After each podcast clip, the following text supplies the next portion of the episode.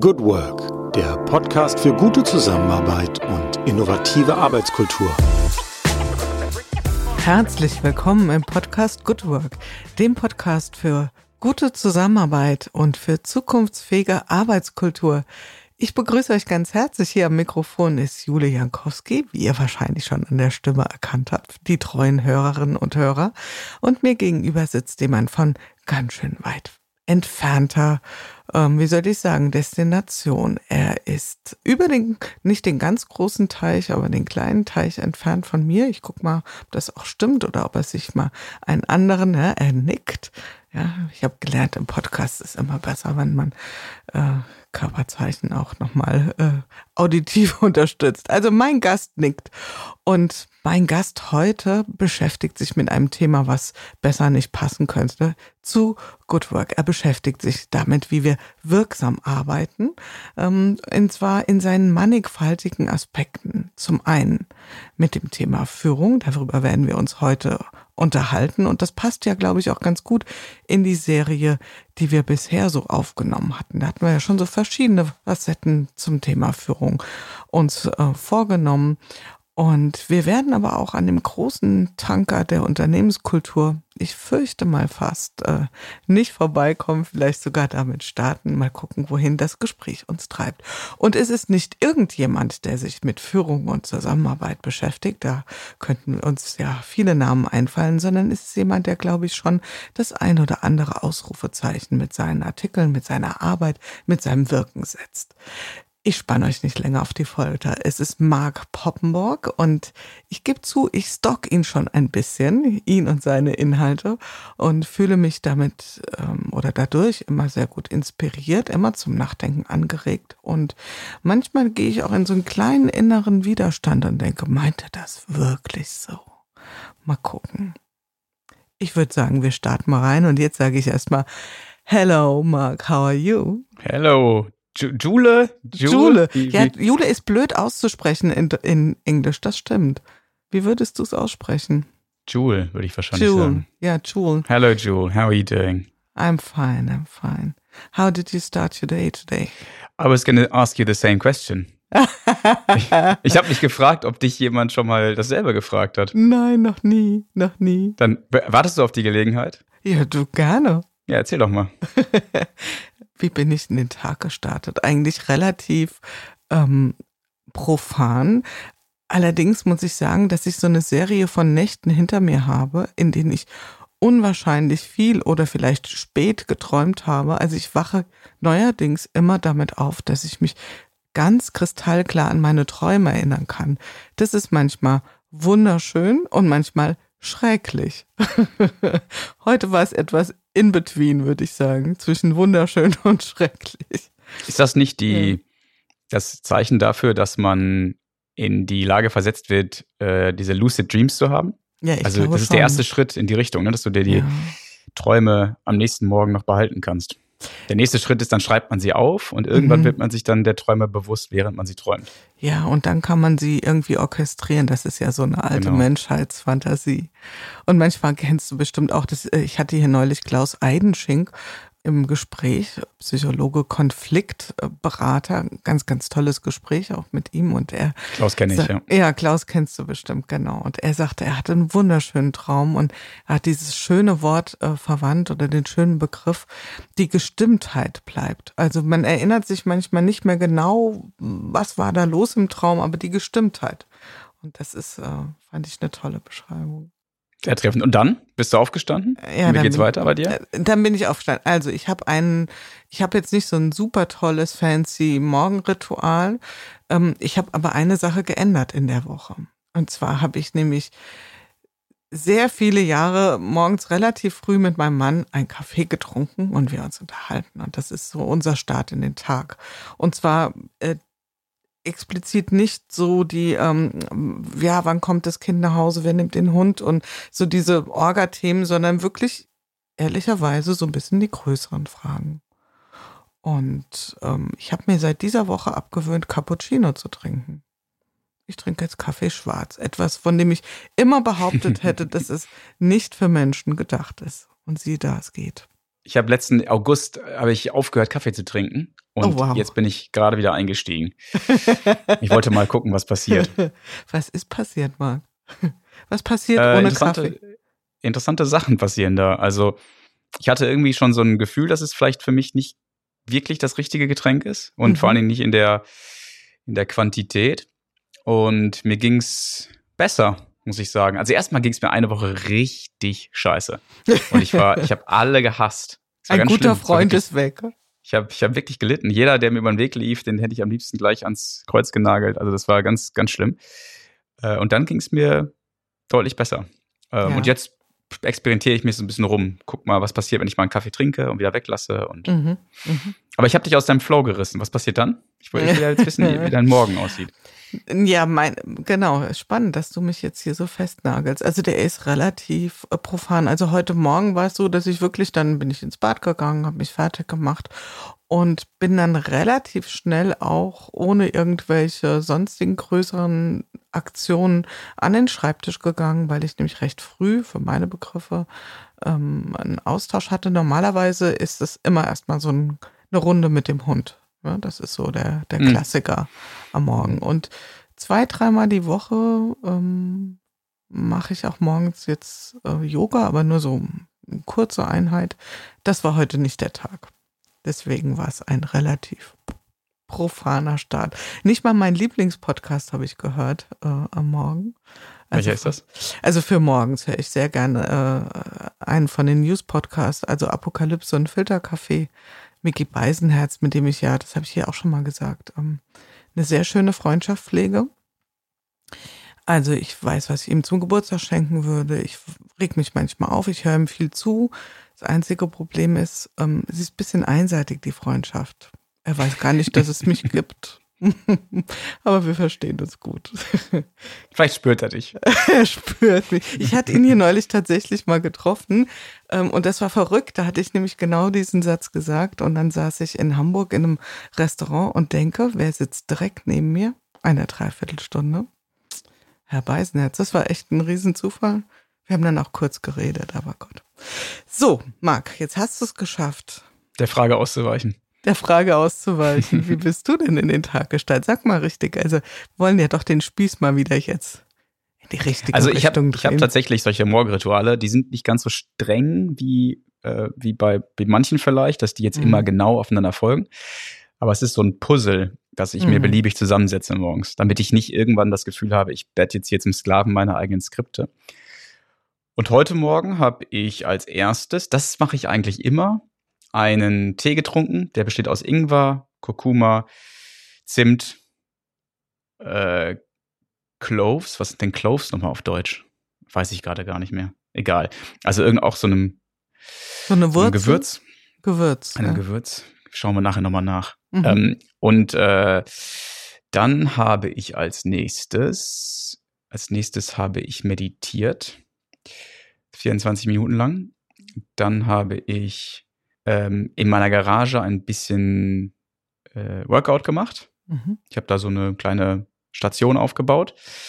Und dann, und das tue ich seitdem wir wieder die Möglichkeit haben, ich bin nämlich umgezogen in, äh, im ähm, August. Und jetzt habe ich endlich wieder die Möglichkeit, zwei Jahre konnte ich es nicht, in meine geliebte Eistonne zu springen. Das mache ich also relativ konsequent morgens. Und äh, das ist, äh, das mache ich deswegen, weil ich merke, dass wenn ich mir Dinge zumute, die Überwindung kosten, mhm. morgens als allererstes, dann verblasst alles, was am Rest des Tages für Herausforderungen so auf einen zukommen. Ja, also ich finde ich total schön, dass du das Wort wählst, weil ich finde, das Leben ist ja unter anderem eine Aneinanderreihung von Zumutungen. Ja, und stimmt. ein Teil ein Teil unseres Jobs besteht ja darin, einen Umgang damit zu finden, mit diesen Zumutungen. Vielleicht ist es gar kein schlechter Trick, uns die eine oder andere mal selbstgewählte Zumutung anzutun, um so eine Art äh, Coping-Mechanismus auszulösen für die Dinge, die wir uns vielleicht nicht wählen. Vielleicht ist das. Glaube ich wirklich. Also ich habe da viel drüber nachgedacht. Ich mache ja auch dieses brasilianische Jiu-Jitsu, also so eine Kampfsportart. Langsam kriege ich Angst, ne, Marc.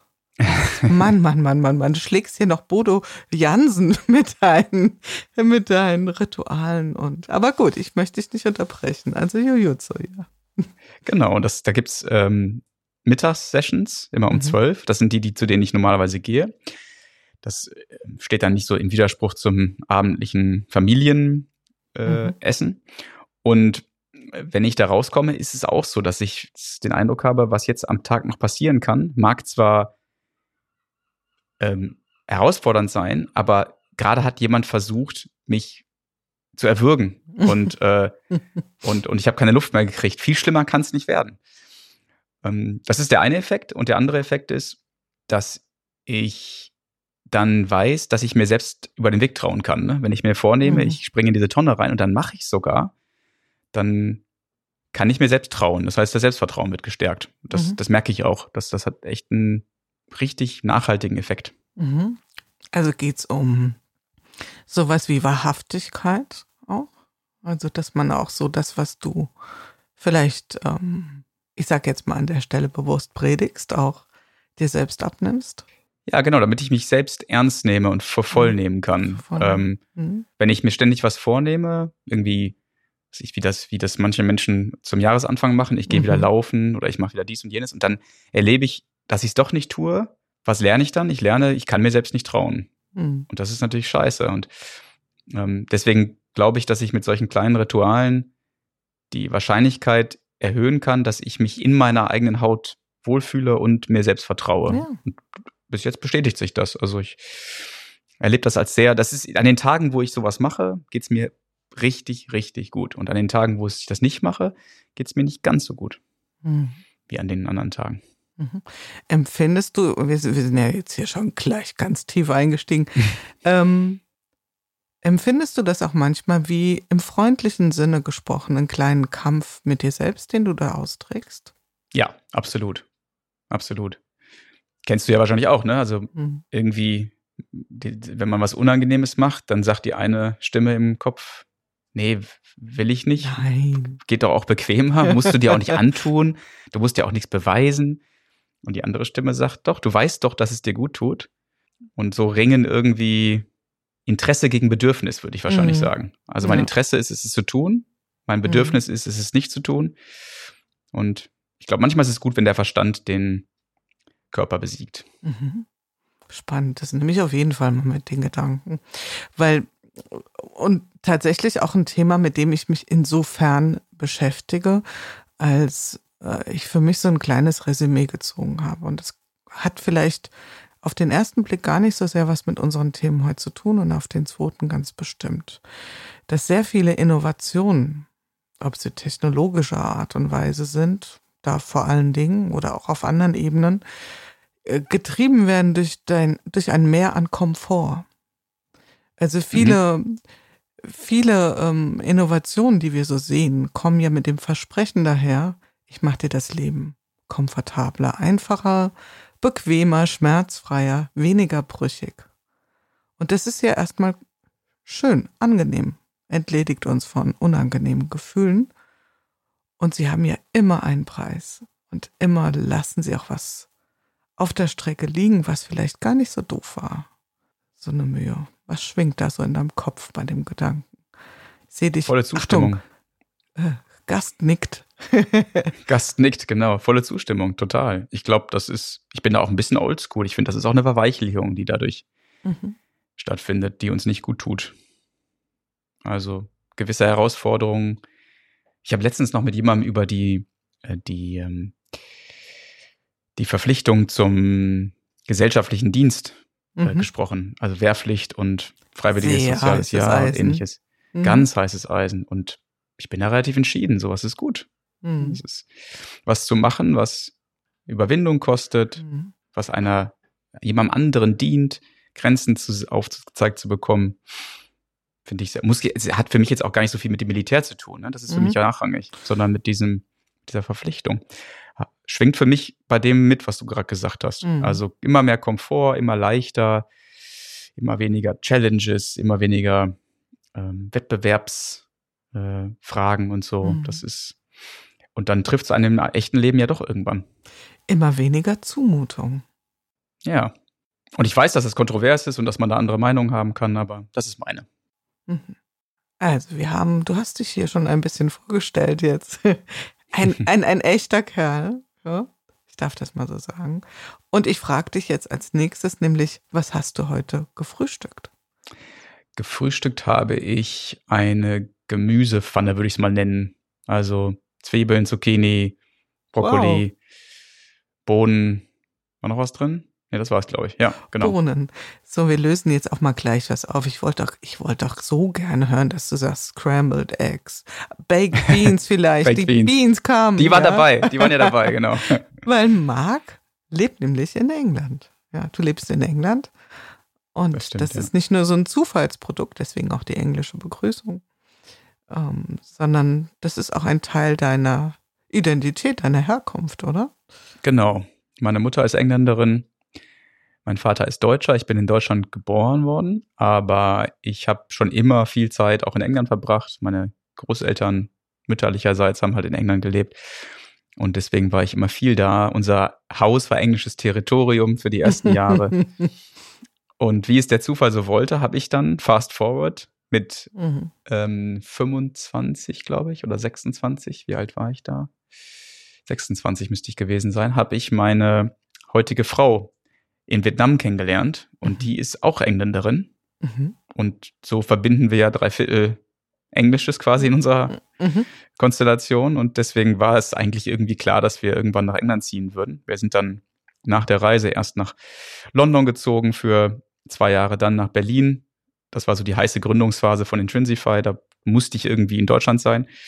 Und seit 2016 leben wir wieder auf der Insel und haben uns ganz bewusst so einen Ort ausgesucht, wo wir äh, die ganzen Kriterien, die wir irgendwie von unserem Wunschwohnort gemeinsam geteilt haben, erfüllen konnten. Mhm. Also habt ihr so Checkboxes gemacht und überlegt. So schlimm es klingt. ja. genau. Ein bisschen so, ein bisschen plus, ein bisschen minus und unterm Strich England. Ja, und vor allen Dingen dieser Ort. Also ich wollte halt unbedingt am Meer leben. Uns ging es, uns war wichtig, dass wir irgendwie ganz viel liberale oder wie, wie soll man das nennen, so frische, tolerante Energie um uns herum haben, lebhafte Energie. Und Brighton, das ist die Nachbarstadt, wir wohnen in so einem Dorf nebenan, ähm, ist, ist die toleranteste Stadt, die mir je in meinem Leben begegnet ist. Also echte Toleranz, nicht, mhm. nicht ideologisierte Toleranz, mhm. sondern echte Toleranz. Ne? Hier laufen die Leute rum. Mhm. Genau. Äh, nicht diese uniformierte Alternativität, mhm. sondern äh, echte Toleranz. Wirklich toll. Hier gibt's jeden, jeden Laden, den du dir vorstellen kannst, jedes Restaurant, das du dir vorstellen kannst. Hier laufen die Leute rum, als wären sie gerade aus dem, aus dem Kostümladen gekommen und keiner zieht eine Augenbraue hoch. Mhm.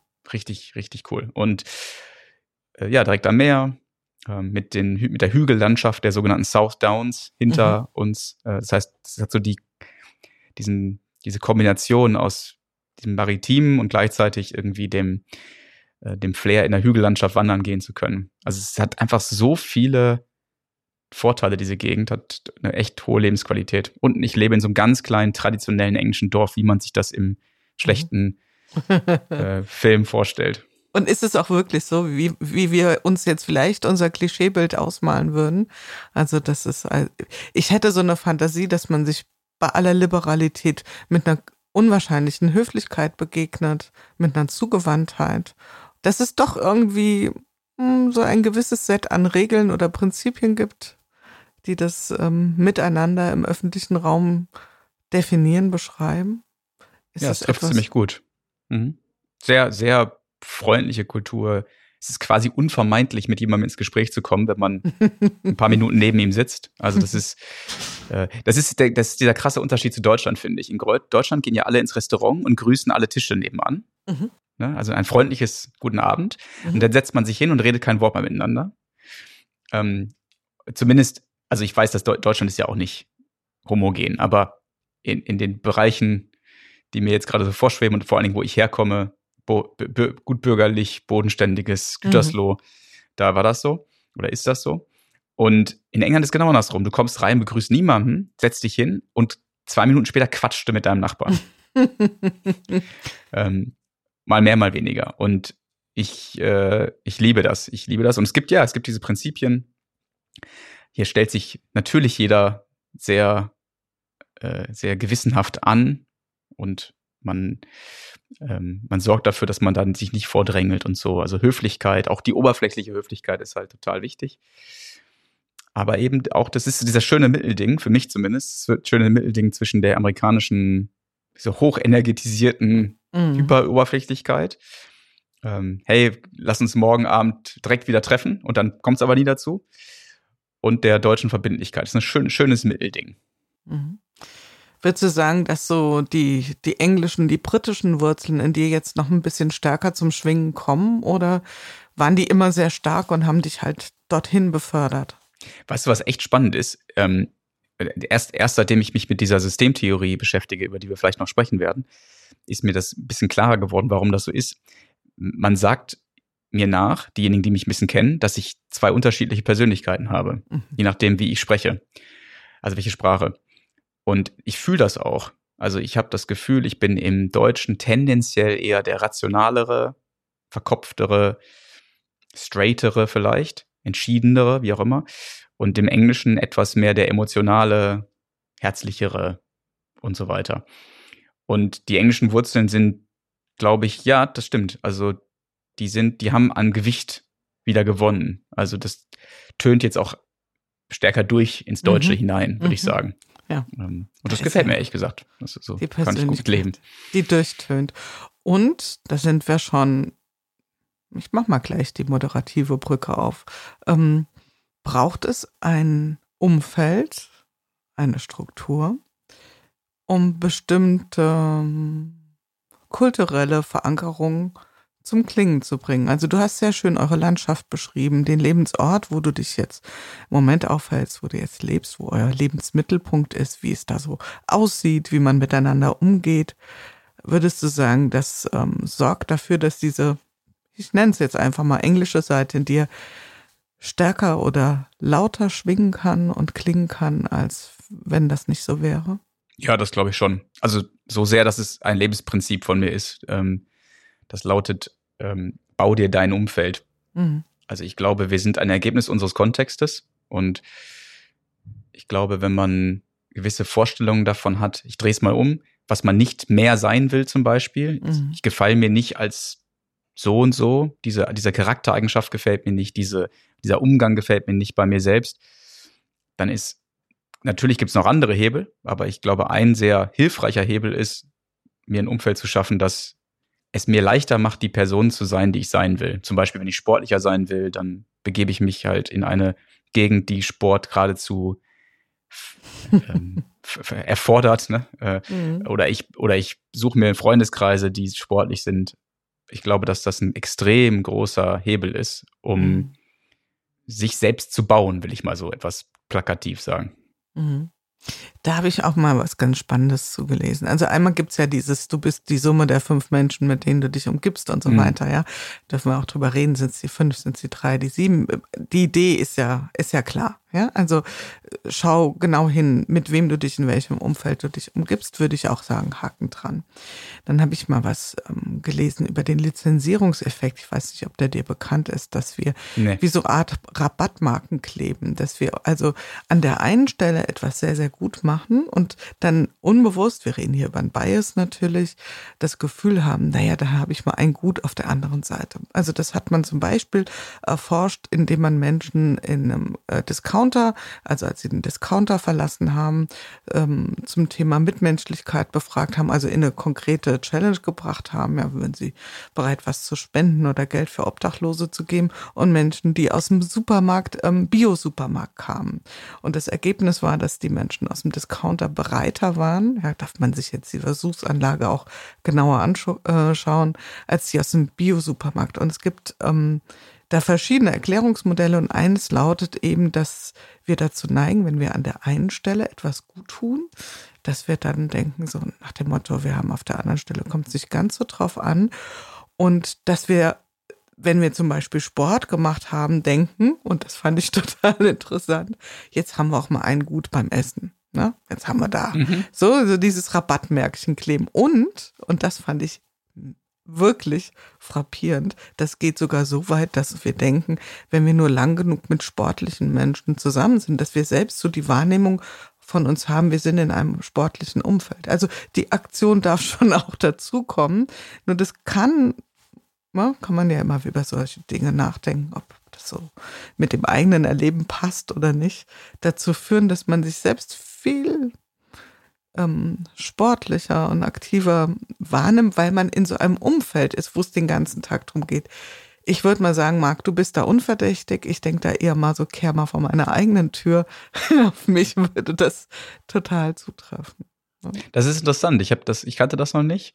Und ich würde sagen, irgendwie ist da was dran. Also wenn ich da so in mich selbst reinfühle, glaube ich, kenne ich diese Momente. Ich bin zum Beispiel jemand, der auch sehr ausgelassen feiern kann. Also mhm. wenn ich, ähm, bei mir, es gibt so einen Kipppunkt, ne? Ich bin so, ich bin sowieso ein 1 und 0 Mensch. Und mhm. wenn ich dann irgendwie so das fünfte Bier angefangen habe zu trinken, dann ist, dann ist das zehnte auch nicht mehr weit, so ungefähr. Ne? Also äh, dann kann ich auch richtig äh, loslassen. Und dann denke ich mir auch, ach, du hast doch so hart gearbeitet und äh, deinen Sport gemacht, kannst du dir ja gönnen. Andererseits muss ich sagen, merke ich, dass je mehr ich in einem, was auch immer das richtige Wort ist, Flow bin, bei dem ich die Seiten von mir erlebe, die mir gefallen, mit denen ich mich wohlfühle, die ich auch gerne an mir sehe, dass es mir dann noch viel leichter fällt, dran zu bleiben.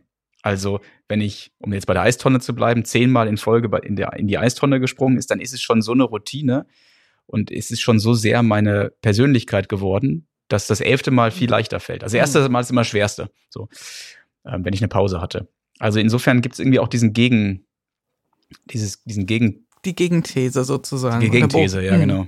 Ja. Ja, und es ist ja das, was Rituale machen. Sie entledigen uns ja der Entscheidung, dass sie ja, irgendwann überflüssig werden. Ja, genau. Ich habe noch eine Frage zu deinem Frühstück.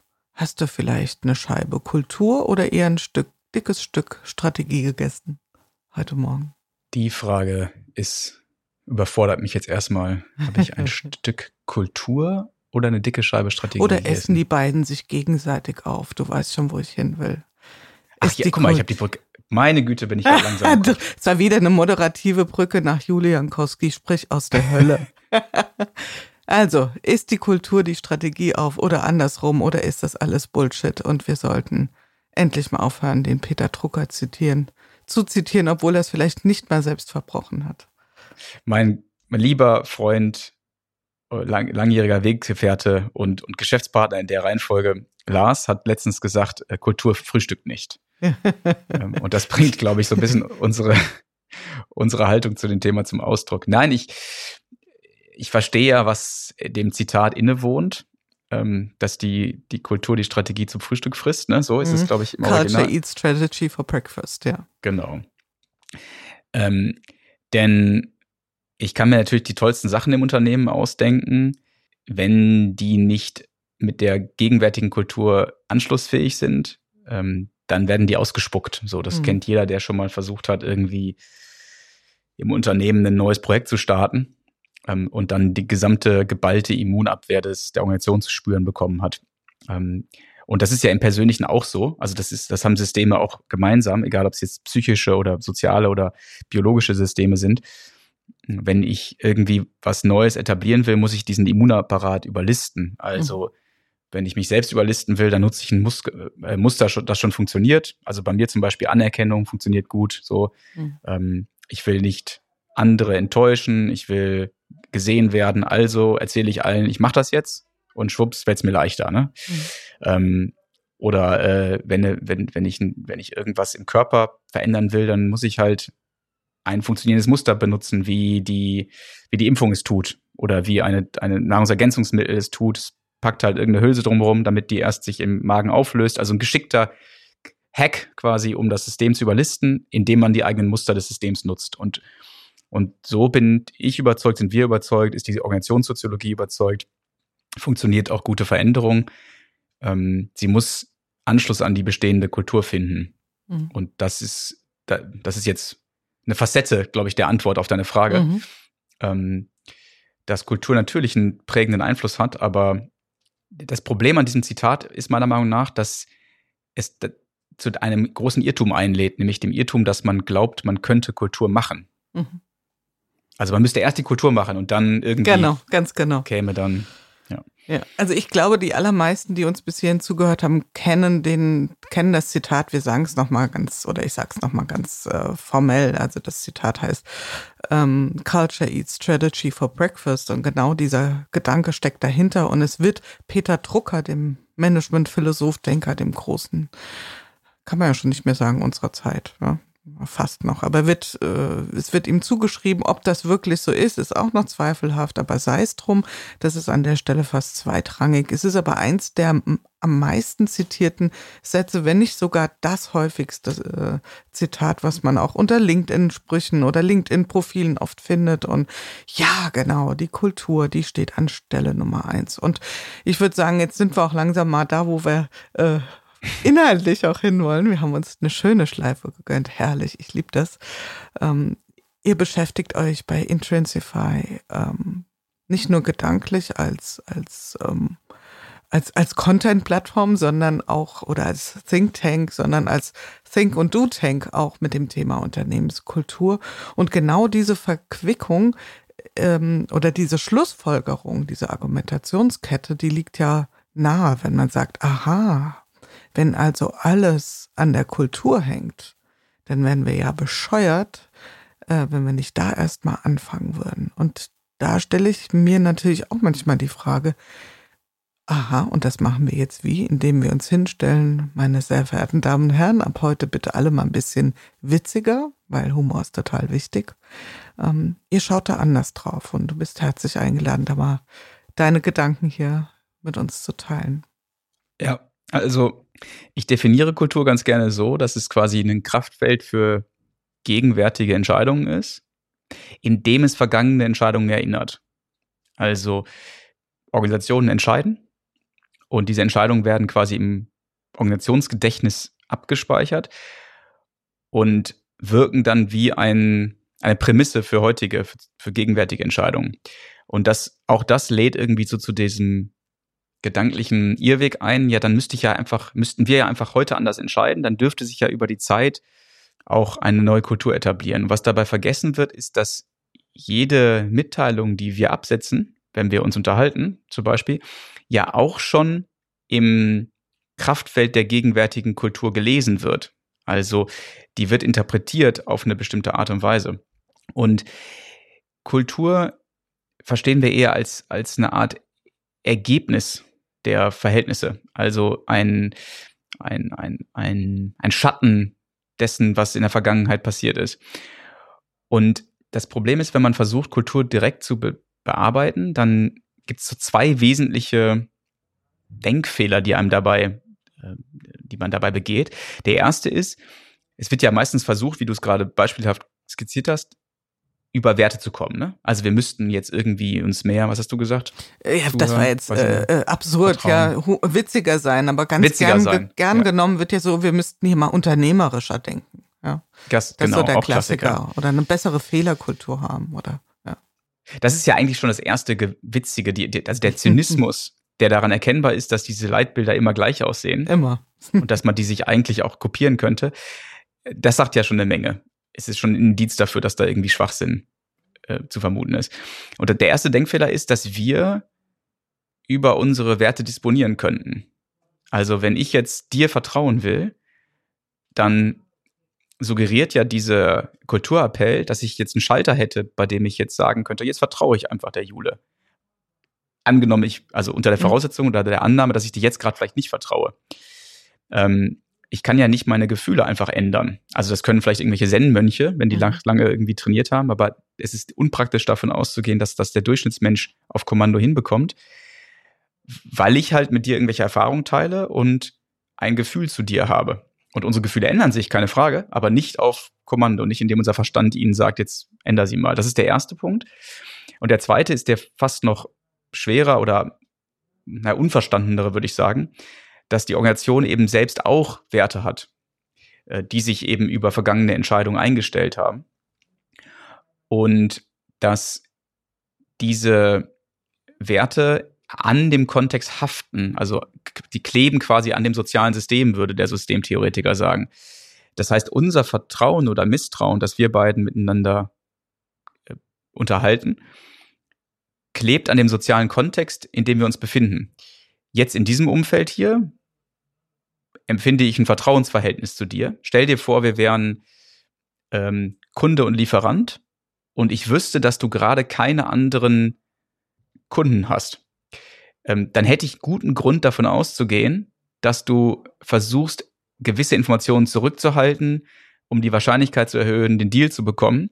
Also habe ich einen guten Grund, dir zu misstrauen.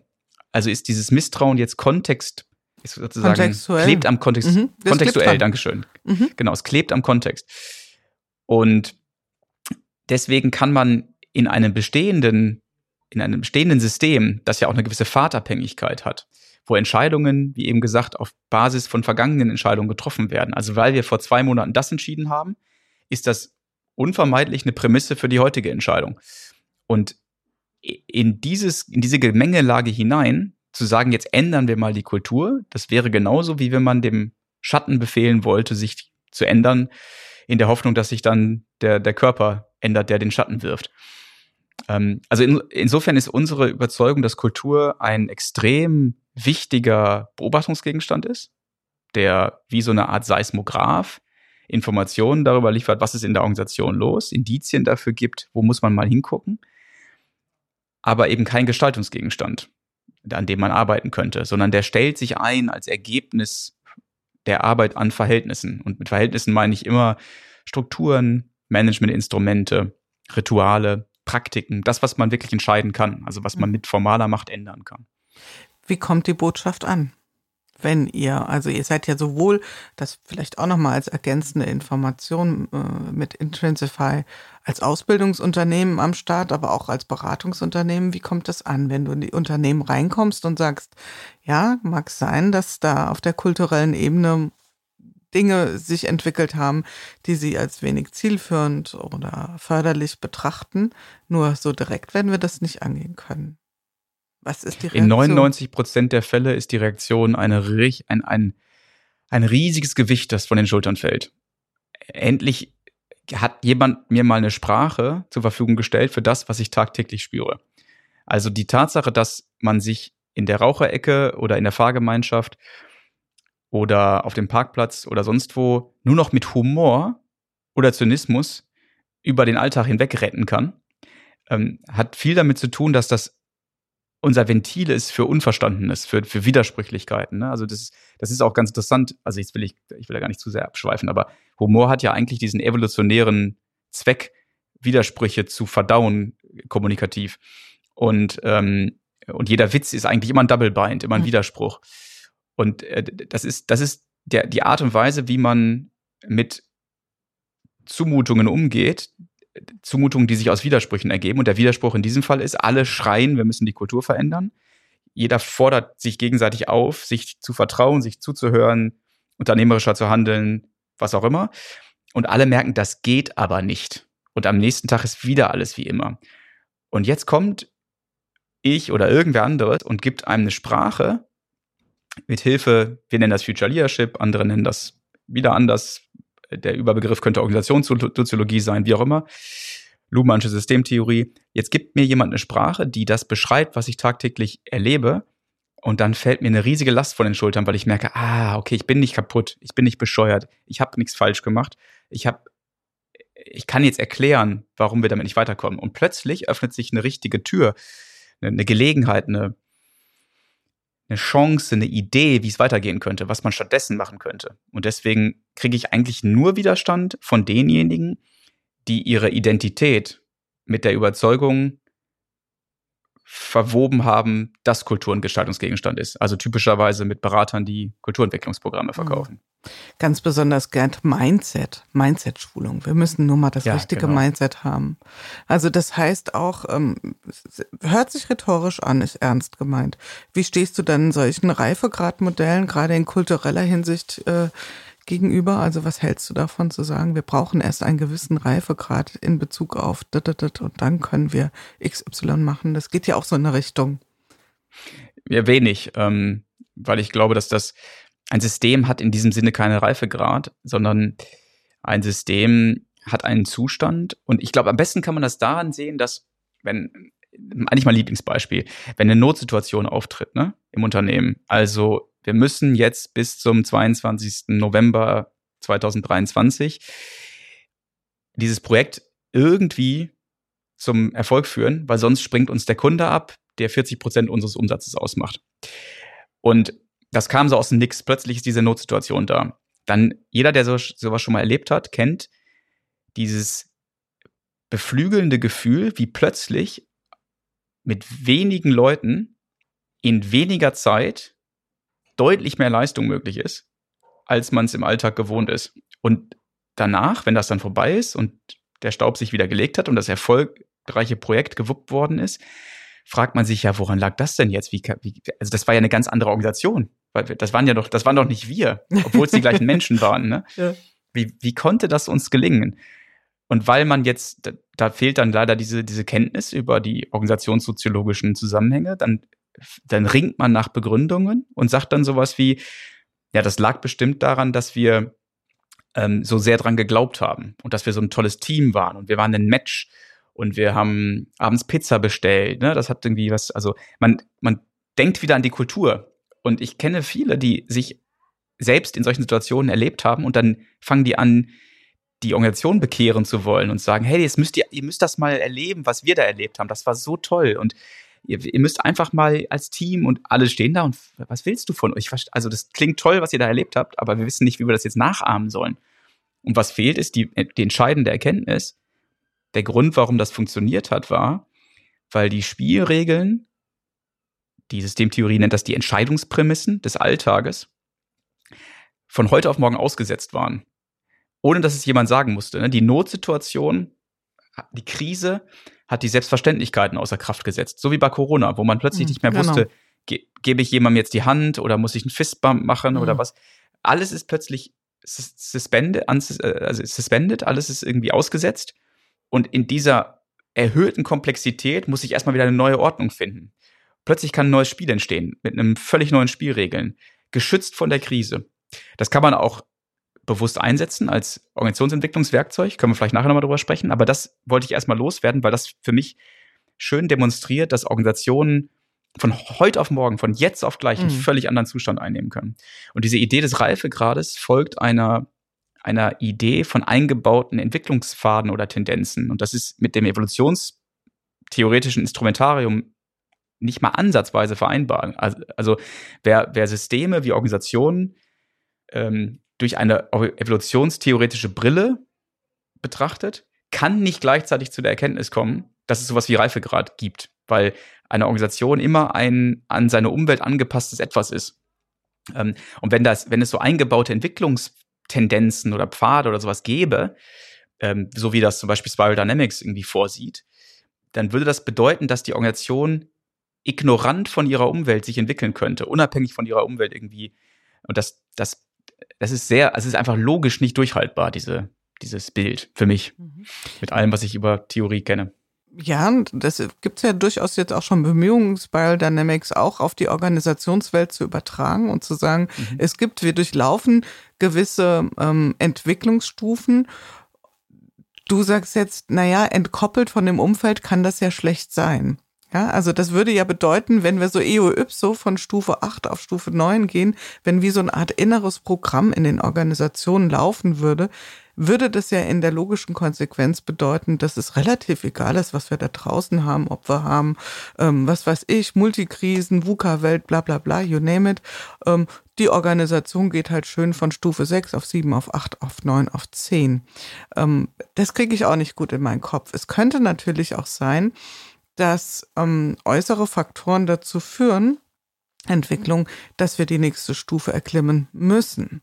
Ja? Also bleiben wir einfach mal in dem Bild, mal angenommen, es gäbe so etwas wie Reife gerade, dann könnte ja das so sein, dass wir sagen, okay, wenn wir die nächste Stufe erklimmen, dann vielleicht als Reaktion, als Resultante daraus, dass wir uns mit äh, Herausforderungen, Challenges im Umfeld auseinandergesetzt haben.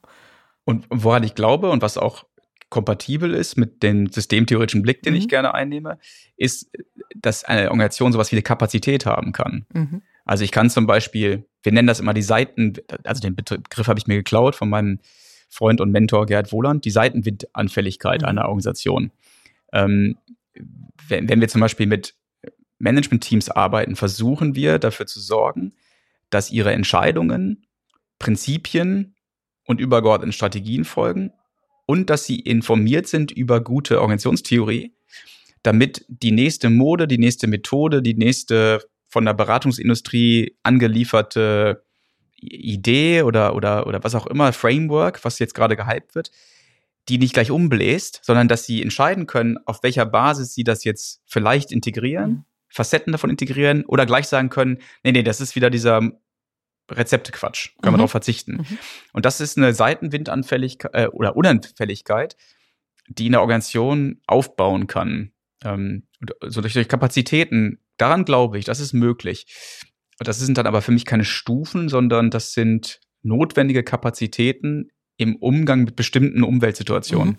Mhm. Okay, ein reaktives oder ein adaptives System, was sich dann herausbildet.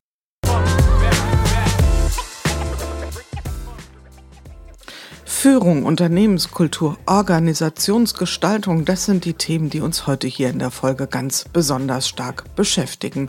Und es sind auch Aspekte, die die R&V, unser heutiger Werbepartner, ganz aktiv treibt. Das Unternehmen, euch sicherlich als Versicherung bekannt, beschäftigt aktuell knapp 17.000 Mitarbeitende und ist genossenschaftlich organisiert. Man sieht schon daran, das Thema Unternehmenskultur steht ganz oben auf der Agenda. Tja, und auch zum Stichwort Führung gibt es einiges, was sich in dem Unternehmen tut, beziehungsweise was dort ganz aktiv angeboten wird, jenseits der klassischen Führungsentwicklungsangebote.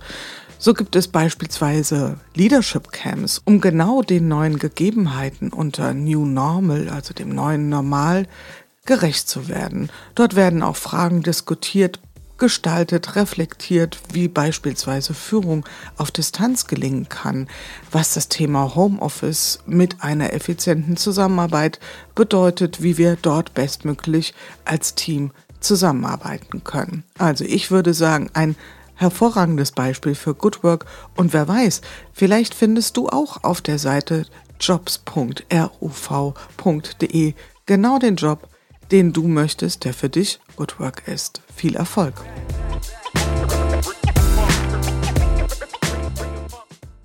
Und diese Management-Moden, die haben ja auch ähm, eine kleine Verlockung und Verführung in sich, nämlich ähm, die Idee von, die transportieren ja die Idee von, nimm mich und dein Problem wird gelöst. Ja?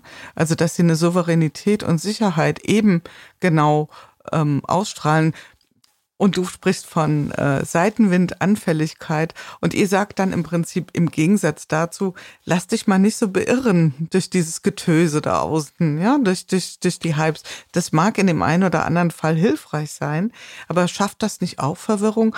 Das ähm, also ich kenne das auch aus anderen Lebensbereichen, ich kenne es natürlich auch aus dem Bereich Organisationsentwicklung, ähm, dass man dann so auf einmal zwischen so zwei Denkschulen steht und sagt, ja, wie, Moment, also die versprechen mir doch, wenn ich jetzt dieses, ich sag's jetzt einfach mal, OKR mache, dann wird alles gut, ja. Und dann kommt Intrinsify, der Herr Poppenbock, und die sagen, ja, also jetzt passen mal schön auf ihre Seitenwindanfälligkeit auf und lassen sich mal nicht so mitreißen von dieser Kirmes, die da draußen rumtobt. Ähm, und das kann kann ja Verwirrung stiften. Ist das was, was du erlebst? Ja, und ich muss auch aufpassen, weil ich, äh, ich sag mal so 80 Prozent meiner LinkedIn-Beiträge und Newsletter ähm, stellen da, was nicht funktioniert. Ähm, ich, ich, für mich, also das ist meine Art und mit der kann ich super leben. Also ich liebe Texte darüber, was nicht funktioniert. Das ist ja dieser via negativer Ansatz. Ich dann zur, zur Denkverantwortung gezwungen werde. Also wenn mir jemand Sackgassen zustellen kann, dann bleiben nur noch die Straßen über, für die möglicherweise auch eine Durchfahrt erwartbar ist. Und, und jetzt muss ich selber denken. Jetzt muss ich selber überlegen, wo ich abbiege. Und mir gefällt das. Aber ich weiß, dass es auch einen sehr destruktiven Charakter hat. Das hat also allein schon marketingtechnisch wahrscheinlich seine, ähm, seine, seine Schwächen und vielleicht auch Stärken, weil es eine gewisse Kante ähm, darstellt. Aber um auf deine eigentliche Frage zurückzukommen, ich würde gerne ein bisschen ausholen, wenn das okay ist. Mhm. Mir, mir hat eine Unterscheidung extrem geholfen bei dieser Frage. Und zwar die Unterscheidung zwischen Rezept und Werkzeug. Typischerweise wird ja Theorie von, von Praxis unterschieden. Ne? Also es wird gesagt, du bist Theoretiker, ich bin Praktiker oder das ist ja nur Theorie und wir brauchen ja die Praxis und so weiter. Ähm, und das ist ja, ist ja auch okay, ist eine brauchbare Unterscheidung, aber ich finde eine viel, viel bessere Unterscheidung ist, wenn wir handeln, müssen wir immer auf irgendwas zurückgreifen. Also Praxis und Theorie ist sowieso irgendwie nicht wirklich voneinander trennbar. Also lass uns lieber fragen, was ist das, was wir verwenden, wenn wir mit der Praxis umgehen? Also nicht die Unterscheidung zwischen Theorie und Praxis, sondern zwischen Theorie und irgendwas anderem was auch mit der Praxis umgehen kann. Und das ist für mich das Rezept. Also ich kann entweder mit einem Rezept mit der Praxis umgehen, dann sagt mir das Rezept, was zu tun ist, dann nimmt mir das Denken, dieses Rezept nimmt mir das Denken ab. Oder ich kann mit einer Theorie mit der Praxis umgehen. Und eine Theorie ist ein Werkzeug. Und die sagt mir nicht, was ich tun soll. Eine gute Theorie schweigt, die hilft mir nur beim Denken. Und ich muss selber auf eine Idee kommen, was ich jetzt in der Praxis tue. Und Theorien haben deswegen so einen schlechten Ruf, weil häufig auch Modelle oder Frameworks als Theorie verkauft werden. Aber echte Theorie, gute Theorie, wie die Mathematik beispielsweise, die sagt ja nichts, die will ja nichts. Ne, die Mathematik sagt mir ja nicht, was ich jetzt rechnen soll, sondern sie gibt mir ein Werkzeug in die Hand, mit dem ich in Alltagssituationen, zum Beispiel im Supermarkt, überprüfen kann, ob mir die Kassiererin oder der Kassierer die richtige Summe zurückgegeben hat. Also ein richtig cleveres, hilfreiches Werkzeug für die Praxis. Und das ist gute Theorie für mich. Und man kann sich entscheiden, will ich in der Praxis jetzt gerade Theorie verwenden, also ein Werkzeug, oder will ich in der Praxis ein Rezept verwenden? Beides ist in bestimmten Situationen mhm. brauchbar, wenn die Welt stillhält und die Bedingungen bekannt sind, unter denen ich handle, dann kann es Wissen dafür geben, also ist ein Rezept super.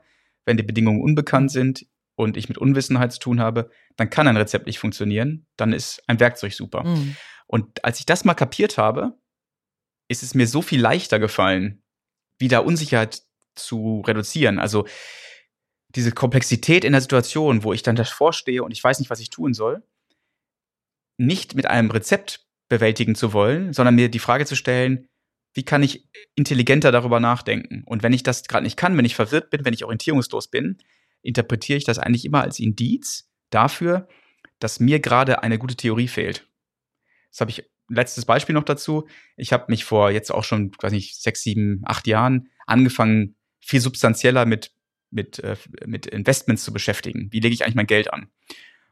Und ich merkte, dass ich keine Kriterien habe dafür, wie ich entscheiden soll. Also auf welcher Basis soll ich entscheiden?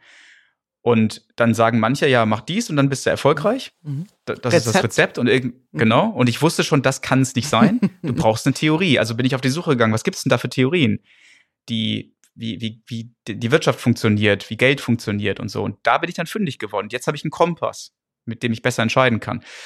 Das heißt, ich glaube, wenn diese Verwirrung, diese, diese Zumutung entsteht, Moment mal, du nimmst uns jetzt gerade die Sicherheit des OKR weg oder die Sicherheit des Scrum oder die Sicherheit des, nicht, dass ich sage, das wäre alles mhm. scheiße, ne, sondern das ist selektiv gut. Äh, wenn du uns das wegnimmst für die komplexen Situationen, was bleibt mir denn dann noch? Und meine Antwort wäre, ein Werkzeug, zum Beispiel gute Theorie. Mhm. Dann hast du auch Komplexität reduziert.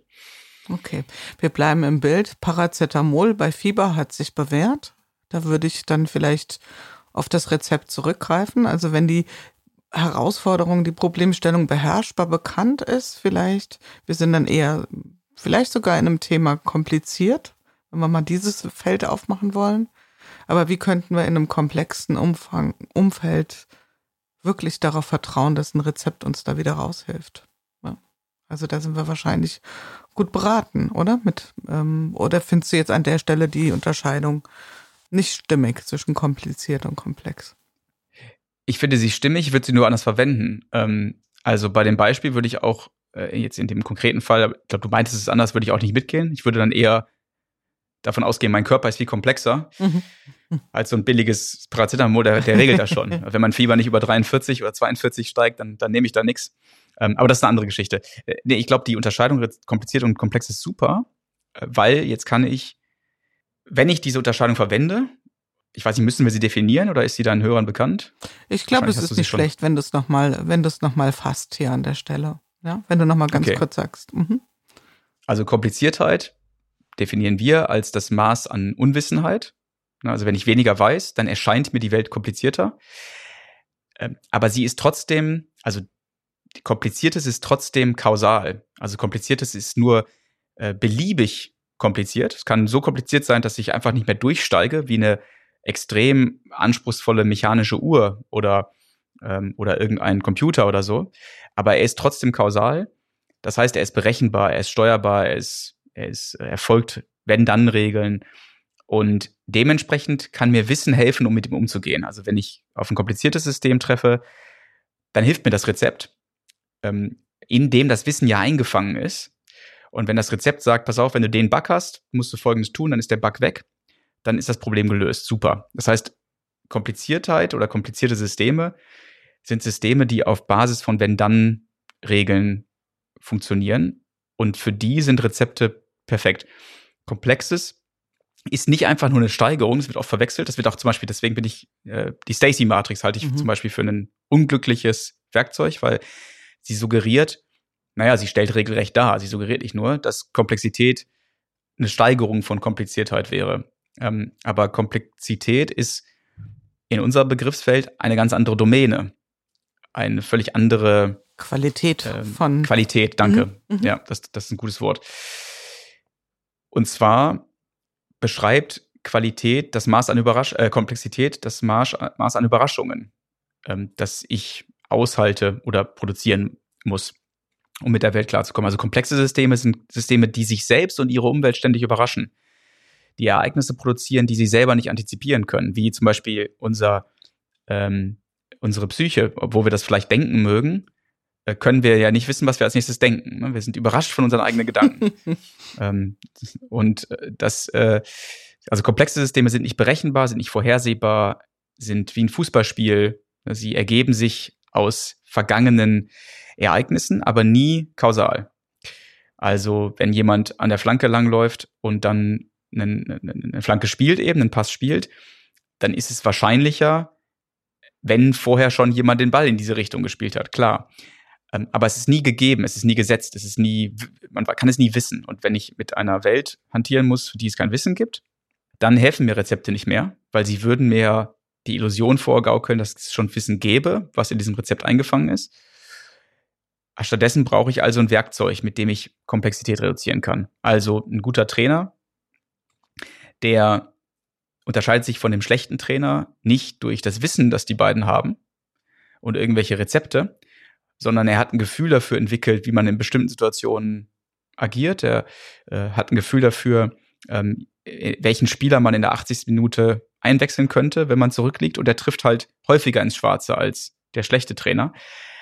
Und er tut das zum Beispiel, indem er Prinzipien verwendet, ähm, indem er ein Spielsystem wechselt zur Halbzeitpause, indem er also auf etwas zurückgreift, was auch Komplexität reduziert, aber nicht vorgibt, was zu tun ist.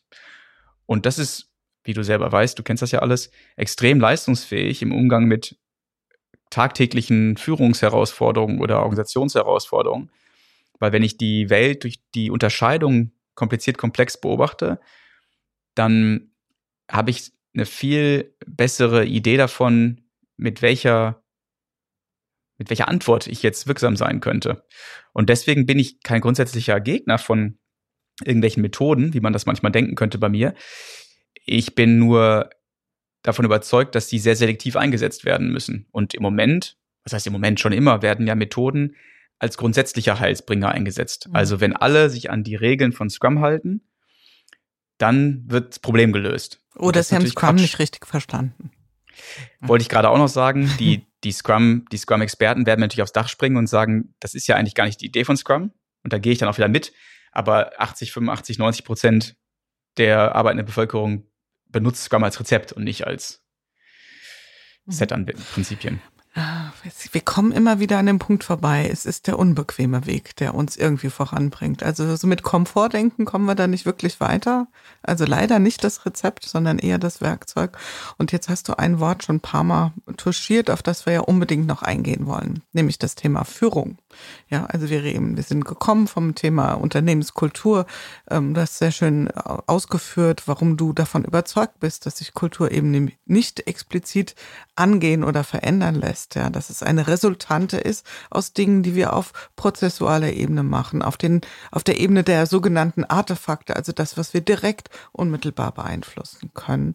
Und da stellt sich ja die Frage als nächstes, wer ist dafür verantwortlich? Also die ganze Organisation. Wir kommen um das Thema der Führung nicht drumrum.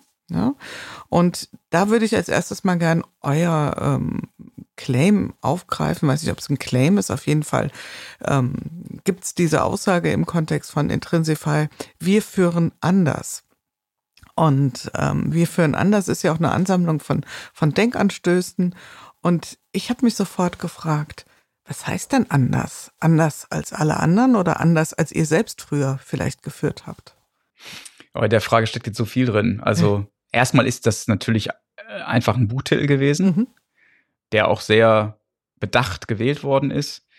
Ähm, das Wir sollte suggerieren, dass es da viele gibt, eine Community, die damit schon unterwegs ist ähm, und dass man vielleicht zu der zugehören möchte. Ähm, Führung ist einfach ein Begriff, der breite Anschlussfähigkeit findet. Das ist, alle können darunter irgendwie was verstehen und, und zwar vieles Unterschiedliches. Ähm, deswegen kann man damit wahrscheinlich gut verarbeiten. Und anders ist irgendwie was, was einlädt zur, zur Offenheit. Und das sollte dieses Buch tun. Also es wollte Leute ansprechen, die sagen, ah, ich, ich möchte unkonventionelle Gedanken zur Führung kennenlernen und ich möchte mich öffnen. Äh, und eben nicht äh, diejenigen, die tendenziell nur eben nur Rezepte haben wollen. Das war der Grund für den Titel.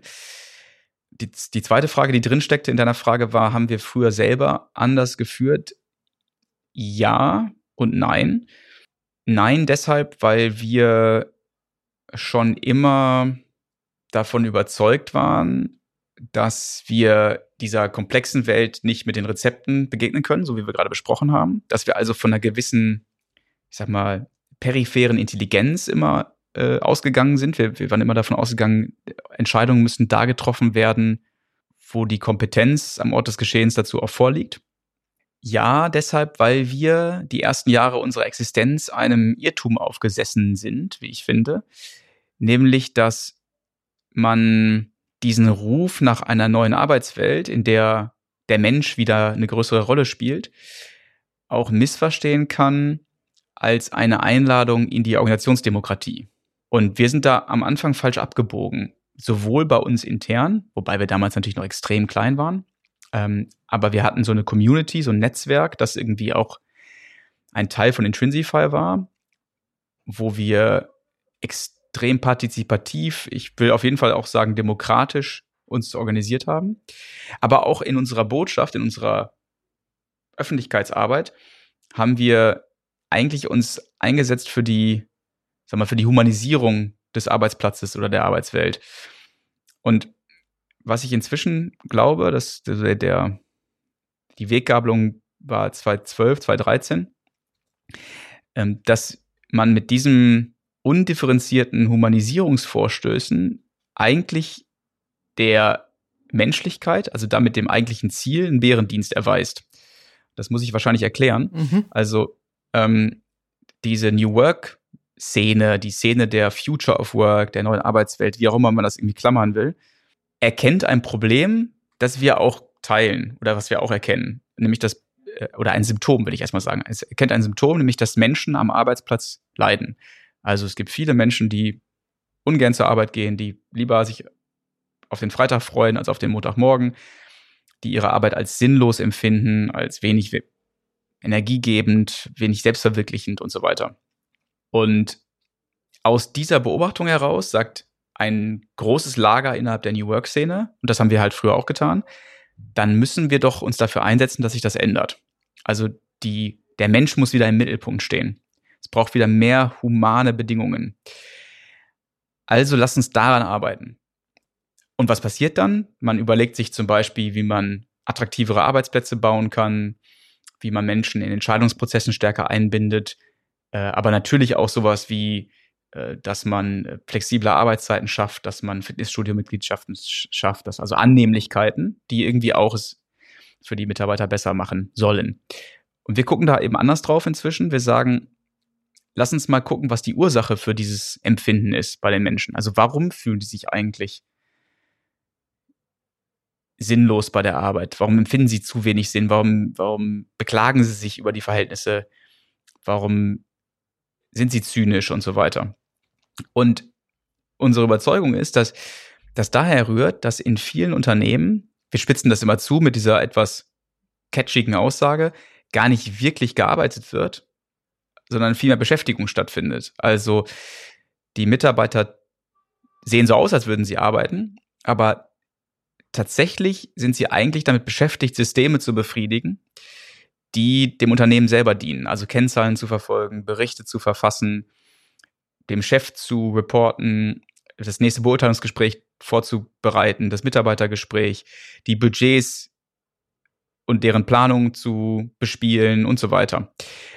Und echte Arbeit ist ja eigentlich immer nur das, was dem Wesensgegenstand des Unternehmens dient, was also darauf einzahlt, dass es dem Unternehmen mit seiner eigentlichen, mit seinem eigentlichen Zweck besser geht, dass es dabei nach vorne kommt, also Wertschöpfung zu leisten. Das ist eigentlich echte Arbeit. Oder alles zu tun, was Wertschöpfung ermöglicht. Und dieses Verhältnis aus Arbeit und Beschäftigung hat zwei interessante Facetten oder wirkt in zweierlei Weisen, müsste ich eher sagen. Einmal wirkt es unmittelbar auf die, sag mal, die Zufriedenheitsempfindungen bei den Mitarbeitern, weil wenn ich viel beschäftigt bin und wenig arbeite, dann fühlt sich das einfach sinnlos an. Dann denke ich mir, warum bin ich denn dazu angetreten? Ich wollte doch hier mit meinen Kollegen gemeinsam was Sinnvolles tun. Also sprich, Beschäftigung frustriert, schürt Zynismus. Und das andere ist, dass wenn das Verhältnis zwischen Arbeit und Beschäftigung schlecht ausfällt, also zu Ungunsten der Arbeit, dann ist das ja auch schlecht fürs Unternehmen, wirtschaftlich, weil das bedeutet, dass viel Verschwendung betrieben wird, die nur Geld kostet, aber nicht genug der vorhandenen Mittel investiert wird in das, was zu bezahlten Rechnungen führt. Das heißt, beide leiden eigentlich, sowohl die Mitarbeiter als auch die Unternehmen. Und das Schöne an dieser Sichtweise ist, mal abgesehen von ihrer, wie ich, wie ich finde, logischen Bestechlichkeit, das Schöne daran ist, dass man keinen Antagonismus mehr aufrechterhalten muss, nämlich diesen Antagonismus zwischen dem bösen Management, das es den Menschen unangenehm macht, und die man jetzt befreien muss mit dem New Work-Vorstoß und eben den Mitarbeitern, sondern eigentlich wollen beide das Gleiche. Die Mitarbeiter wollen möglichst viel Arbeit leisten und wenig beschäftigt sein, weil dann fühlt sich das Ganze wirksam und sinnvoll an. Und die Unternehmen brauchen möglichst viel Arbeit und wenig Beschäftigung, damit sie wirtschaftlich sind. Sie haben also an sich das gleiche Interesse. Ich vereinfache das natürlich ein bisschen, weil natürlich gibt es Mitarbeiter, die haben noch andere Eigeninteressen und so weiter, schon klar. Aber es ist ausreichend praktisch davon auszugehen, dass mit diesem Blick ganz viele der unnötigen Managementinstrumente im Unternehmen, die eben nur Beschäftigung fördern und Arbeit verhindern, abgeschafft werden könnten. Auch hier muss man aufpassen, ist nicht ganz so einfach und plump machbar, wie ich das jetzt gerade hier oberflächlich darstelle. Aber es hat zwei Effekte. Das Unternehmen kann erfolgreicher werden und die Mitarbeiter erleben sich häufiger am Arbeitsplatz als wirksam. Und damit ist, ist sozusagen das Problem gelöst. ähm, und das, das Schöne ist, das ist keine blanke Theorie, sondern das erleben wir in zig Unternehmen, die sich auf diesen Weg gemacht haben, die also sehr ganzheitlich und systematisch sich der Frage widmen, wie verbauen wir uns eigentlich selber den Weg? Wie machen wir es eigentlich unserer eigenen Wertschöpfung schwer und damit unseren Mitarbeitern unbequemer? Und um das noch kurz zu Ende zu führen, das Schlimme daran ist, wenn man jetzt in so einer Situation, wie ich sie gerade beschrieben habe, mit viel Beschäftigung und wenig Arbeit, mit solchen New Work-Maßnahmen um die Ecke kommt, wie Fitnessstudio-Mitgliedschaft, dann ist das ja so, wie wenn ich einem Ruderer, der einen scheiß Boot hat und einem scheiß Ruder und einen scheiß Paddel, wollte ich sagen, und keinen beweglichen Sitz, sage, äh, hey, wir wollten dir noch einen Regenschirm aufspannen, damit es nicht so nass wird, wenn du, wenn es regnet. Das, und ein schönes Trikot er, hast du. genau. Äh, bitte kümmert euch doch erstmal um das, was meine eigentliche Arbeit in Anführungsstrichen ermöglicht oder gewährleistet. Und ähm, das ist unser Blick auf die Verantwortung, um deine, das ist der dritte Teil deiner Frage, aufzugreifen, den Führung hat. Also Führungskräfte müsste ich eher sagen haben, mhm. nämlich für die den Rahmen zu sorgen, der Leistungsfähigkeit der Organisation und damit als Folge auch Zufriedenheit der Mitarbeiter ermöglicht. Mhm. Also sehr schön und danke für deine Ausführungen und genau dafür ist natürlich hier wie sollte es anders sein, auch Platz. Ähm, ich habe für mich so eine Schlussfolgerung gezogen. Ähm, es ist deutlich mehr Pragmatismus in dem Ansatz und eine große Schippe weniger Ideologie. Und die verstellt ja manchmal was, so eine Ideologie. Also die kann manchmal auch Dinge sehr schön äh, zum Scheinen bringen, aber manchmal auch den Blick verstellen. Und es war ganz interessant. Ich hatte den Klaus Eidenschink schon mal hier erwähnt, ich erwähne ihn nochmal. Ähm, mhm. Und ich fasse das jetzt mal mit meinen Worten zusammen. Äh, es werden grauenhafte Kriege geführt im Mäntelchen des Guten, ja, des, des, der Harmonie.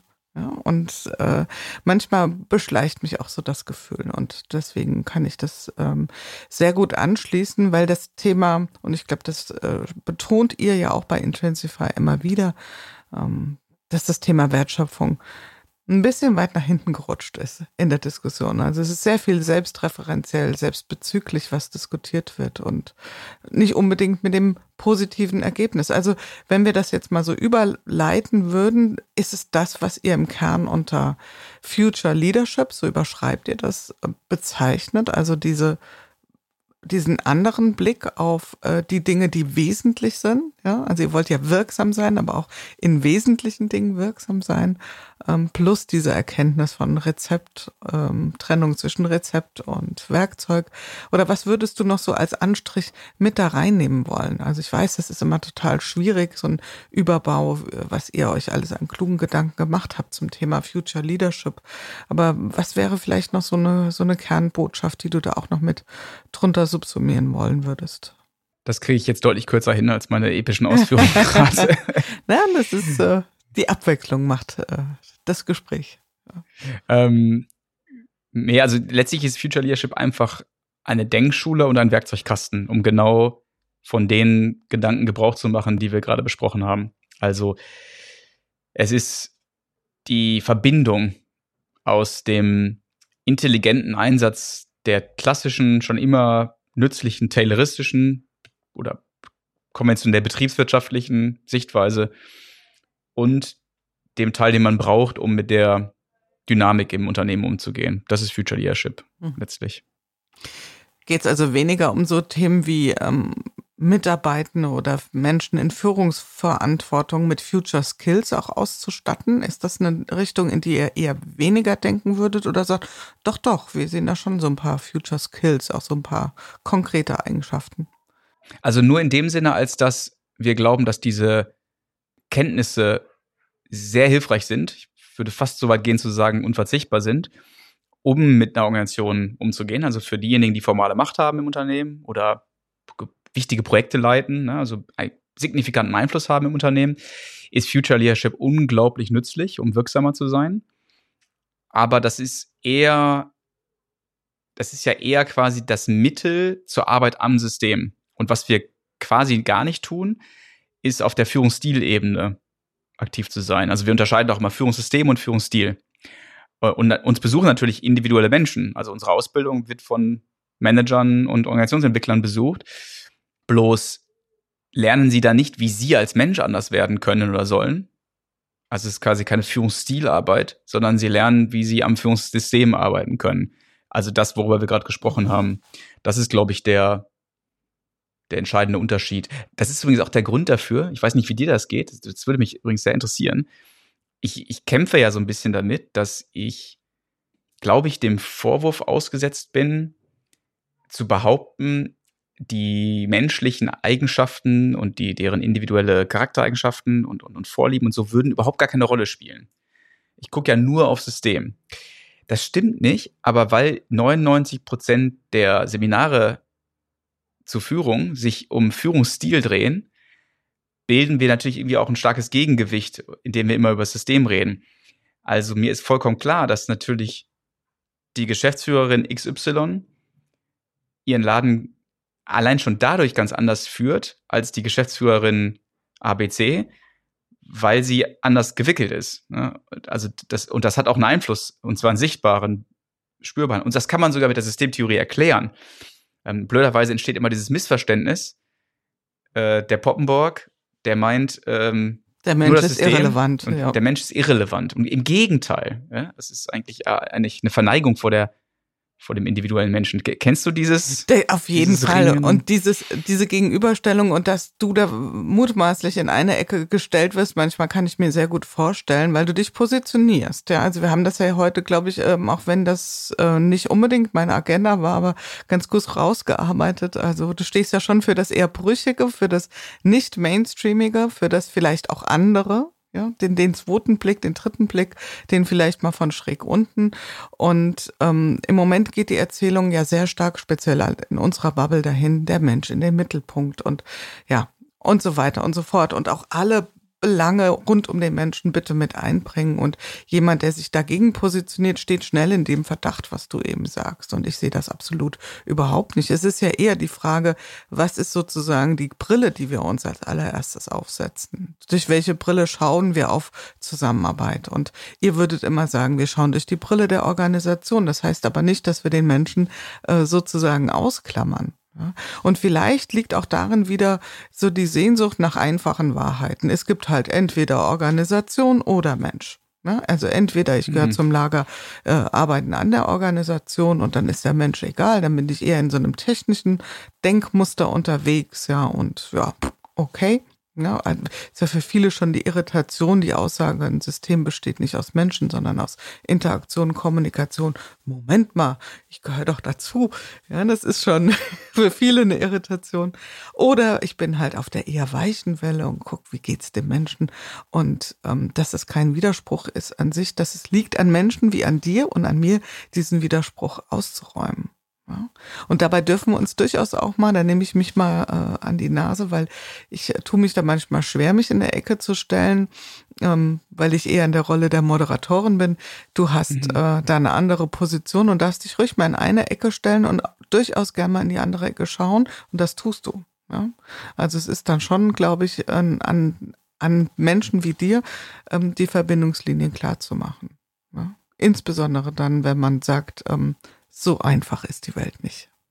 Ja, ich, also, ich, und ich hoffe, dass es mir gelegentlich gelingt. Also, das äh, freut mich, dass du das sagst. Aber ich, äh, ich, ich, also ich merke natürlich schon, dass ich auch ähm, eine Persona bediene, wie das so ist, ne? wenn man, mhm. also so sehr ich versuche, in den sozialen Medien und in jeder äh, Öffentlichkeitsarbeit so sehr das zu sagen, was ich wirklich glaube, so dass ich also nie die Not habe, jemand sein zu müssen, den ich selbst geschaffen habe. Das finde ich ja das, das Ekelhaftere an, an den sozialen Medien, dass das passieren kann.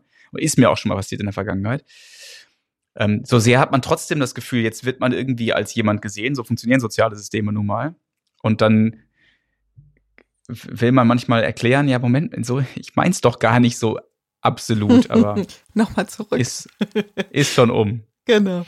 Naja, gut, über die Fantasie der anderen Menschen können wir nicht verfügen. Ja, das ist da einfach so. Wir können genau. unseren Beitrag dazu leisten, wenn wir das wollen. Du hast gesagt, ja, Anerkennung ist schon auch was, was ich auch mag. Und gleichzeitig erinnere ich nochmal an die Eistonne. Also die Zumutung, ähm, ja, die fügst du dir zu, um dir auch selbst zu glauben. Und wenn das ein hoher Wert ist für dich, dann ähm, ja, ist das manchmal auch um den Preis dessen, dass man auch mal missverstanden wird. Und das ist auch okay, finde ich. Das ich glaube, das okay, hältst das du aus, oder? ja, das halte ich aus, natürlich. Das hältst ja. du aus. Gut. Ich will ja nur, dass die falsche Botschaft nicht ankommt. Das ist mir wichtig. Dazu sind auch die Menschen verantwortlich, selbstverantwortlich, ja, was sie daraus sehen. Du kannst deinen Teil dafür tun, ich tue meinen. Und ähm, ja, ich würde jetzt, ich also von der Zeit her sind wir schon lange unterwegs. Gleichzeitig habe ich jetzt mal die Chance, mit dir zu sprechen und die würde ich auch gern weitlich nutzen.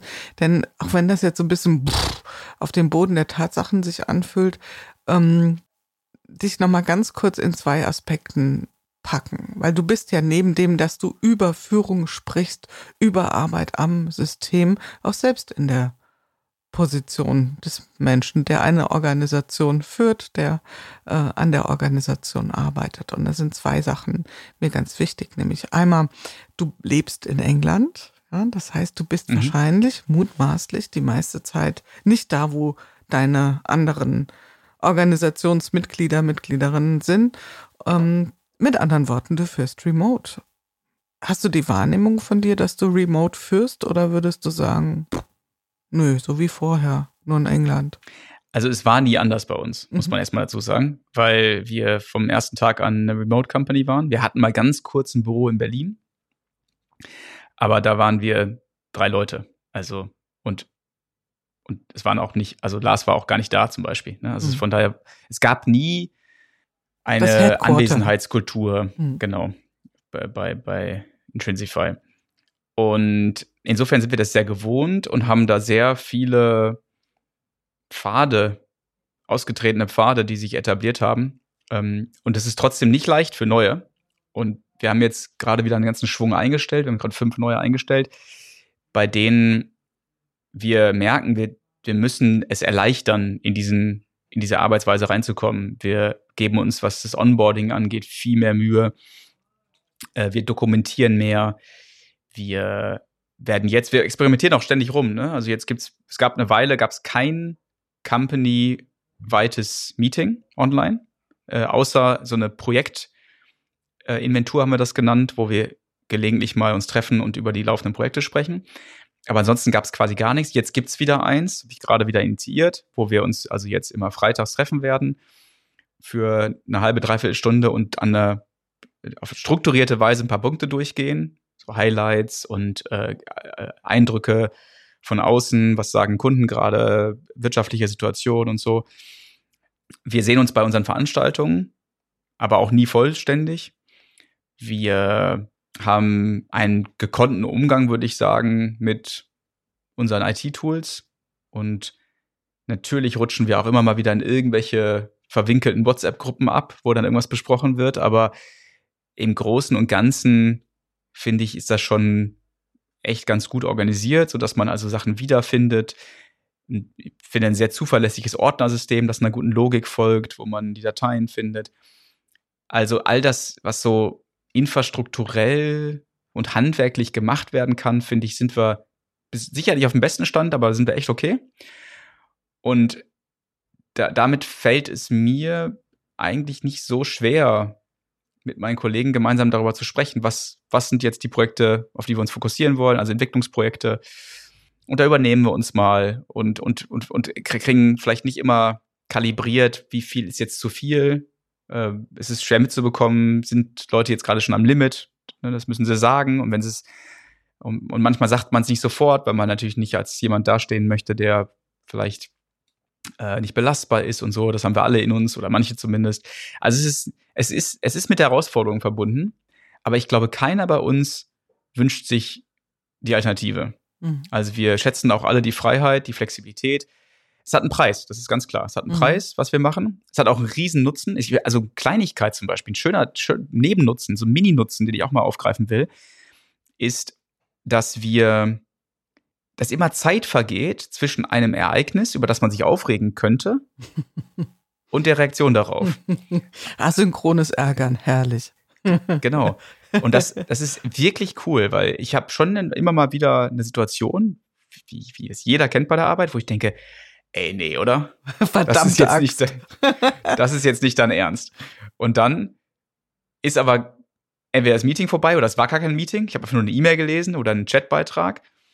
Dann gehe ich in mich, überlege kurz, Moment, aus welchem Kontext heraus sagt diese Person das? Dann wende ich selber die Systemtheorie an und schwupps, merke ich, ich brauche mich gar nicht ärgern. Aber vielleicht wäre ich in Anwesenheit etwas äh, impulsiver, hätte reagiert und hätte das gesagt, das ist jetzt nicht dein Ernst. Und schon trete ich eine Abwärtsspirale der, der, des Beziehungssumpfes aus. und Duck, duck, duck, duck. genau, und man muss es wieder reparieren nachher. Und, und sowas ersparen wir uns, ne? Und anderes verpassen wir, was andere genießen. Mhm. Also, Streitet ihr auch schon mal digital? Hast oh du, ja. Hast du das schon Ja. erlebt? Weil das finde ich ein Phänomen, das habe ich, ja, da, ich versuche das immer mal zu touchieren, aber sich digital streiten, wie geht das so? Per Zoom, per, per FaceTime Ja. oder was? Ja. Also Streit ist, ist natürlich vielleicht, weiß nicht, müssen wir Hm. definieren, was wir darunter verstehen, aber wir, wir können sehr hitzig und, und kontrovers diskutieren und das gefällt mir richtig gut bei uns. Das ist toll. Das ist eine richtig, äh, richtige Errungenschaft. Es ist alles andere als Eine Harmoniekultur. Genau. Wieso überrascht mich das jetzt nicht, Marc? Nein, und im besten Sinne, also im besten Sinne. Und noch, ach, wir machen hier lauter so große Themen auf, um Gottes Willen. Was führt das hin? diese Moderatorin. Wie steht's um die Verbundenheit? Also das ist ja das große Thema. Wie schafft man Verbundenheit in einem Remote-Team? Fühlst du dich verbunden? Was ist für dich, was ist das für dich, dieses Verbundensein? Mit manchen Menschen in unserer Organisation fühle ich mich mehr verbunden, mit manchen weniger. Ich glaube, dass Leistung eint. Also mhm. man muss sich nicht einen irgendwie unabhängig von irgendeinem Projekt oder unabhängig von irgendeinem Vorhaben, sondern ich glaube, gemeinsame Leistung eint. Also wenn wir gemeinsam ein Projekt machen, dann stellen wir aneinander fest, dass wir füreinander unverzichtbar sind. Und das eint. Das macht den Streit lohnenswert. Das macht den Konflikt nützlich. Es ist, ich, ich, es ist mir wert, mich mit jemandem zu streiten, wenn ich weiß, dass ich die Person brauche ähm, und sie mich braucht. Und das eint und das schafft Verbundenheit. Und insofern frage ich mich immer als erstes, was wollen wir erreichen? Was ist unsere externe Referenz, ist immer so unser Begriff dafür. Und nicht auf Konserve Verbundenheit herzustellen. Unsere neue Kollegin, eine unserer neuen Kolleginnen sagte letztlich, letztens, äh, geht ja eigentlich zum Lachen in den Keller. ähm, und das ist, das ist auch eine Schwäche von uns. Also, wenn wir äh, zusammen sind, können wir durchaus mal ganz gut feiern, aber es ist auch alles durchaus sachlich bei uns. Ne? Es geht, geht, es geht halt um die Sache. Wir sind auch keine Familie, das kann man nicht sagen. Ähm, es gibt, es gibt Freundschaften in der Organisation, aber eben vereinzelt und nicht verordnet. Ja. Nicht verordnet und längst nicht über alle Personen hinweg. Ich mag meine Kollegen, also ich mag die alle, sonst hätte ich sie nicht eingestellt. Aber ähm, ich, ich, äh, ich muss nicht mit jedem Freund sein, befreundet sein ich frage mich gerade so kleine Forschungshypothese, äh, weil ich das Thema tatsächlich gern mal ein bisschen aufbauen, aufbohren würde. Jetzt nicht mehr hier und heute an der Stelle, aber was, was ist das überhaupt, dieses Verbundenheitsgefühl? Hm? Fühlen wir uns Menschen verbunden, einer Organisation? Und ich nehme mal so die Frage mit für mich, ähm, sind wir vielleicht an Organisation eher gebunden, gerne gebunden? und vielleicht die Verbundenheit eher von Individuum zu Individuum. Ist interessant, weil ich glaube, du willst noch auf was Tieferes hinaus mit deiner Frage. Also, ja, mich da würde, steckt, glaube ich, noch mehr drin. Als genau, mich würde wirklich interessieren, die Frage, was macht die Verbundenheit aus? Woran merke ich, dass ich mit etwas oder mit jemandem verbunden bin?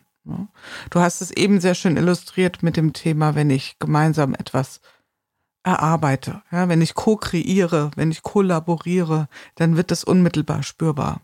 Ja, und es ist ja offensichtlich mehr oder was anderes oder etwas Größeres, etwas Kleineres als eine Sympathie. Ja, es geht nicht nur um Sympathien zwischen Menschen. Ja, ich kann mich ja durchaus auch mit Menschen sehr verbunden fühlen, mit denen ich nicht zwingend jetzt freundschaftlich ja, bezogen bin. Ja. ja. Ja, irgendwie ein gewisses, vielleicht, vielleicht hat es irgendwas, ich, also ich, ich spreche mal eine These aus, vielleicht hat es was damit zu tun, ob man ein gemeinsames Schicksal teilt. Mhm. Also eine erwartete Zukunft. Mhm. Das hat, äh, ja, ist ja beim Partner auch so. ich gehe ja davon aus, dass die Ehe noch, noch eine Weile anhält. Das ist meine gute Annahme für heute, Schatz. Ich gehe mal davon aus, es dauert noch ein bisschen mit uns. genau. Also ja. muss ich ein Interesse daran haben, dass es dir auch gut geht. Mhm. Und Verbundenheit ist wahrscheinlich auch sowas wie eine gewisse Kalkulierbarkeit, Erwartbarkeit, also mhm. also eine Komplexität dadurch ja. reduzieren zu können, dass ich vertrauen kann, dass ich Verhalten erwarten kann. Eine ganze Menge.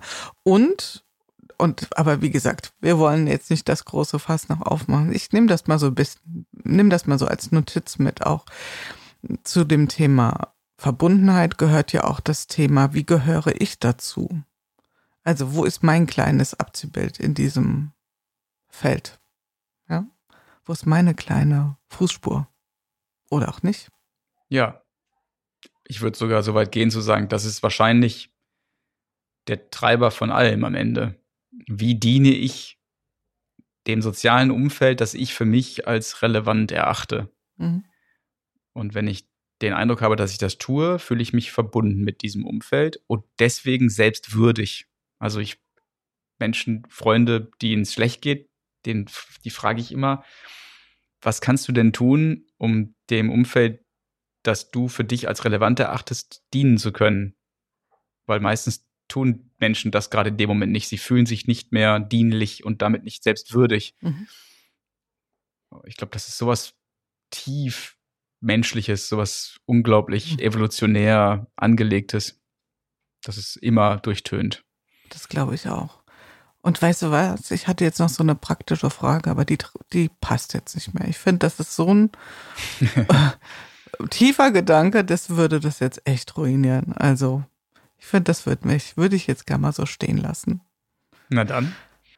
Wir hatten uns ja noch ein Thema vorgenommen und ich habe das nicht vergessen, nur ich finde, das würde sich jetzt ungewöhnlich anfühlen oder ungelenk und deswegen sage ich einfach das, was ich glaube ich so noch nie gesagt habe. Komm, doch bitte, nein, ich habe das schon so gesagt, aber wir verabreden uns einfach verbindlich, verbunden für ein zweites Gespräch, wenn du magst. Sehr, sehr gerne, Jule. Das mache ich gerne. Gut, dann sind wir jetzt schon mal eine ganze Weile eine Strecke zusammengegangen hier in dem Gespräch. Wir haben über Future Leadership, deinen Blick über die Unterscheidung zwischen Arbeiten im System, am System drüber gesprochen, Werkzeuge, Rezept, also eine ganze Menge. Und dann bleibt eigentlich fast nur noch meine kleine Standard-Schlussfrage, nämlich the good, the new, the ugly. Also, was ist das Gute, wenn wir das Prinzip von Future Leadership durchdrungen haben? Was steckt für eine gute, heilende Kraft da drin? Weniger Bullshit in der Arbeitswelt und das Zutrauen, mit eigenem Denken die Dinge in der Hand zu haben. Sehr schön. Was ist das Neue daran? Du würdest sagen, das andere. Eigentlich ist es gar nicht neu, eigentlich ist es die Wiederentdeckung des gesunden Menschenverstandes. Und deswegen bist du bei Good Work, ja? Weil neu allein ist kein Selbstzweck. Nur nochmal, um es erwähnt zu haben. Genau. Und das welches, gefällt mir auch so an deinem Podcast. und welches Ugly lassen wir mit Future Leadership und dem, was, was ihr bei Intrinsify in die Welt tragt? Welches kleine, große Ugly wollt ihr hinter euch lassen? Oder habt ihr schon hinter euch gelassen? Business Theater. Sehr gut. Kann ich voll mitgehen. Marc, was sage ich? Es war sehr schön, mal nach England zu fahren. Ich bin zwischendurch mal spazieren gegangen bei dir, habe einen Tee getrunken, habe mich mal umgeschaut, habe mich so in den Hügeln gesehen und ja, hat mir gut gefallen. War ein tolles Gespräch. Du bist herzlich eingeladen, das nächste Gespräch live hier in meinem Büro zu machen. Dann gehen wir danach nebenan zu meinem Lieblingscafé. Aber nicht zur Eistonne, bitte nicht. Nein, das, das mute ich dir nicht zu.